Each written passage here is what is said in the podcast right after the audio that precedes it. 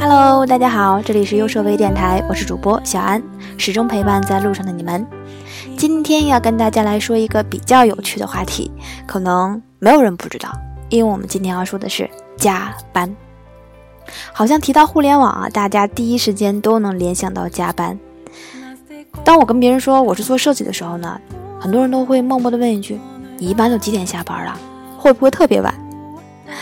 而且很大一部分的职场人啊，他自己其实已经默认了，他自己接受了加班，而另一部分即将要进入到职场的人呢，也做好了要加班的准备。大家都怎么了？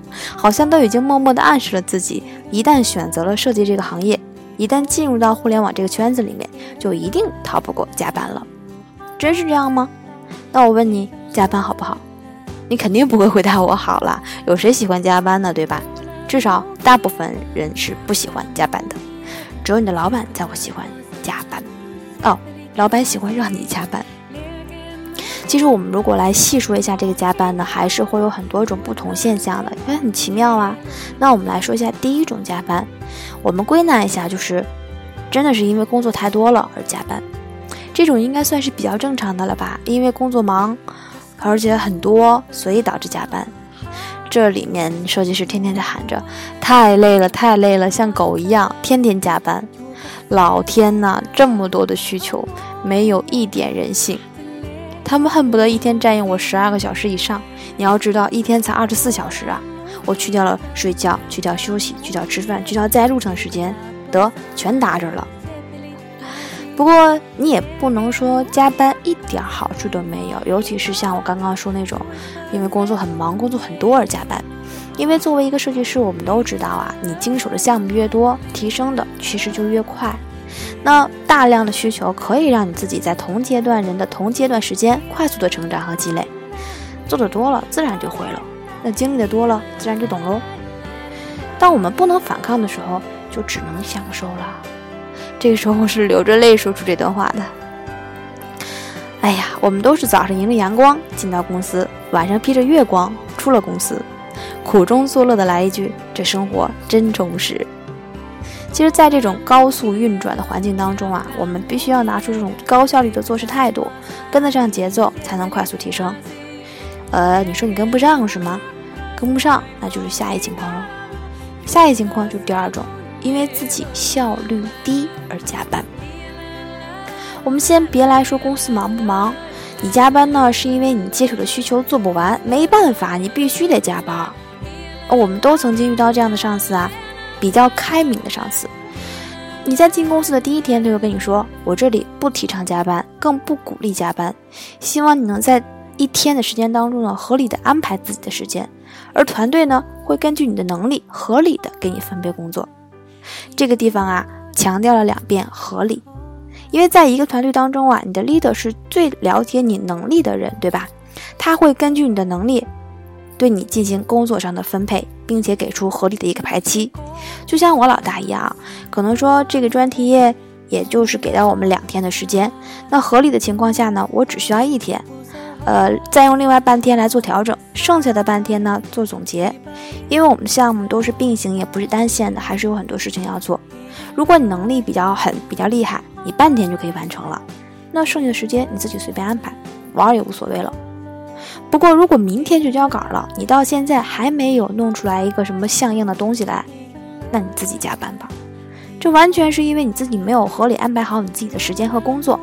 正常情况下你是可以完成的。在没有在合理的情况完成这个工作，这就是效率低呀。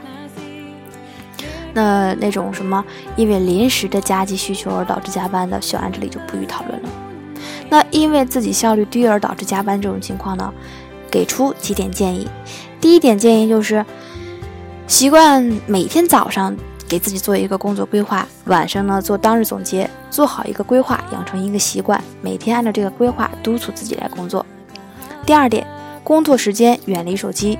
第三点，工作时间远离手机。第四点，工作时间远离手机。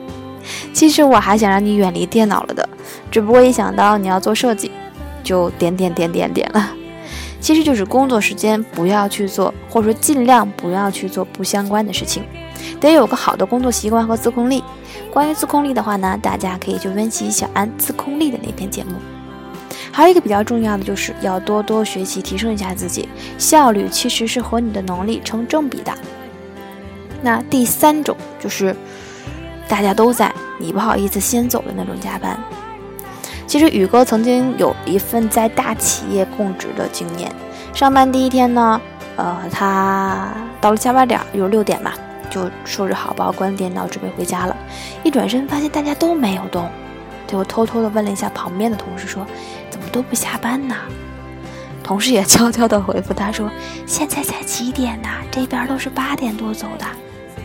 可是六点不就下班了吗？也没有什么工作要做，留着干嘛呀？”这儿可不是六点下班的哥们，大家都得八点左右走，没活也这样，你慢慢就习惯了。我我恢复一下嗓子。于是呢，宇哥第一天七点多才下班回来了，回来就跟我说：“他说这家公司的企业文化有点怪怪的。”那我也懒得问他嘛，对吧？他也没有具体说。再往下开始呢，就开始正常下班了。他完成自己当天工作之后呢，就会下班回家，也不去在意说现在是八点了还是九点了，因为工作时间有一个合理的安排，所以下班的时间呢，工作基本上就能搞定了。但是，一段时间之后，呃，也是混熟了嘛，同事有一个比较好的小伙伴就在吃饭的时候跟他说：“哎，你最近呢多在公司加加班，别一下班就走。我那天可是听到了啊，领导在后面念叨你了，说你没上进心，一下班就跑，比兔子还快。”可是我把工作都做完了呀，我留下干嘛呢？宇哥说，而且留下来，留在那儿闲着，就算有上进心了吗？真是搞不懂。转眼呢，就到了晚上下班，五点五十五，领导过来说：“小雨呀，你等我，等我一会儿啊，我出去一趟，我一会儿回来找你说点事儿。”这一等就是快八点呐！我到现在还记得宇哥回来跟我很很气愤的跟我说：“这是套路啊！”他在跟我玩套路，这种情况大家有没有遇到过呢？虽然说没有加班，但仍要留在那里，或者看到大家都在，你也就不好意思走了。有木有？有木有？各种尴尬和无奈。上进心其实不是这么和努力挂钩的。这几天呢，其实我也有听到电台听众给我的私信，说他们公司的运营呢，嗯，很着急，很着急。经常就是给到一个需求，第二天或第三天就要的那种，也不管你是，呃，有现在手头有没有活在做，也不管你这边时间安排的怎么样，还一直在给你强调，我不支持你们加班，只不过这个东西我着急要。你跟他说我最近没有灵感，或者我最近工作很忙，我排期排不开，人家也不管你啊，就跟你说一句我不管，你要按时给我，完全不考虑别的，哎，这真的就是在逼人家加班。设计师没有想法，你还逼我，那我做出来的东西自己都不满意。长此以往，我都怕自己不愿意做设计了。其实我看完这段话之后呢，也替这个设计师感到心累。这就是一种毫无理由的变相的被逼迫着加班。那这种情况其实并不少见，只不过大部分的人选择了默默的接受。那小安用以上的那些东西呢，来分析了几种不同的加班形式，差不多四种左右吧。那哪一种是你正在经历的呢？或者哪一种是你可以接受的？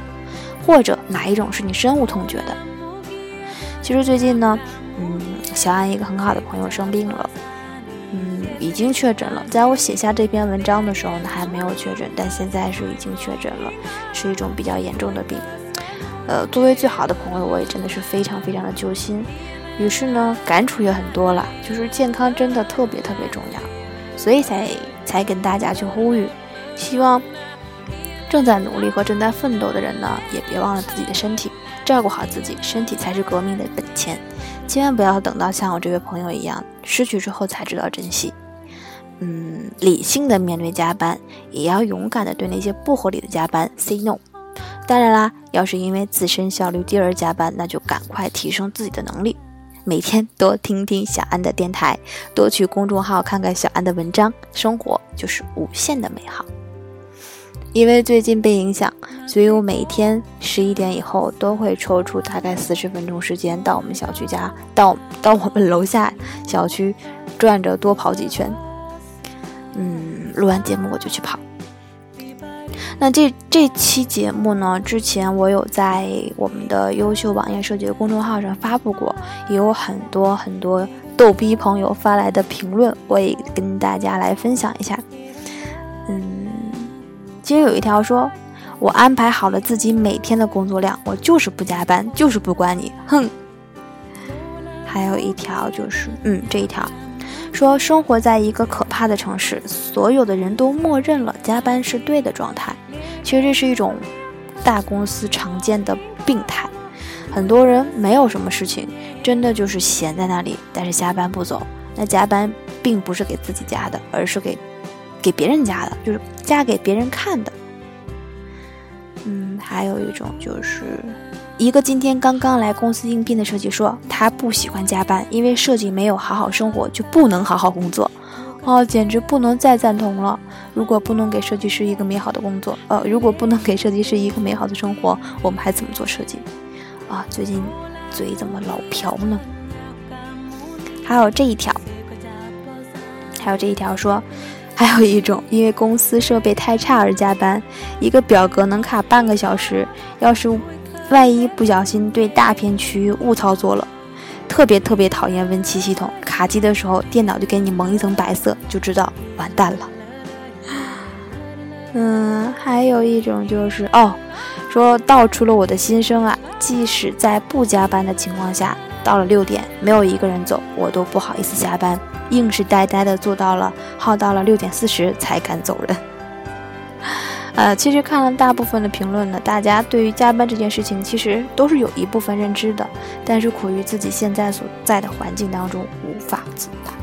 那如何理性的面对加班呢？一就是分配好自己的时间，提高自己的效率；二就是，嗯，不要人云亦云嘛，你完成你的工作就走啦。我相信你合理完成自己的工作，并且高效率的做事，没有人会怪你的。好啦，我们今天电台的正式节目就到这里就结束啦。那上一期跟大家分享的书呢，呃，我们这个环节当中也出现我们的这个中奖选手啦。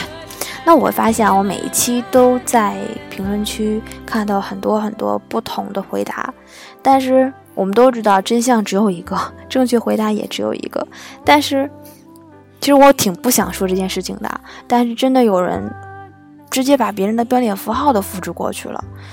我想说，哥哥姐姐们，你们稍微改一下，至少让小安看到你们是一个字一个字打出来的，而不是直接粘贴复制别人的，这就很尴尬了嘛，对不对啊？好了，我不往下说了，你们懂就好了。